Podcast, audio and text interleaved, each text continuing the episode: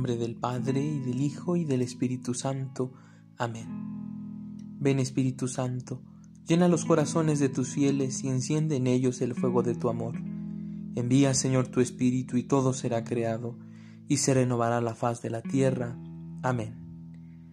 El Evangelio que vamos a reflexionar es el capítulo 8 de San Juan, versículos del 1 al 11. El que esté sin pecado, que le tire la primera piedra. Jesús no ha venido a juzgar ni a condenar, sino a traer la salvación. Así, ante este reto, todos los hombres fueron retirándose, empezando por los mayores hasta el último. Jesús perdonó a la mujer. Tampoco yo te condeno. Anda y en adelante no peques más. Él se compadece del pecador, conoce la debilidad del ser humano y como Dios mismo quiere y busca la conversión del pecador para que por su arrepentimiento llegue a la vida.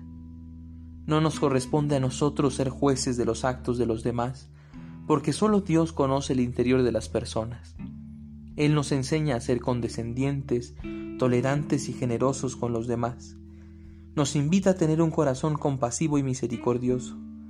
Dios nos brinda la oportunidad de difundir el amor y la amistad de disfrutar y promover el gozo del perdón y la reconciliación, de abrirnos al hombre nuevo, solidarios, capaz de paz y de esperanza, el hombre convertido como el buen ladrón que recibe la bendición de la salvación.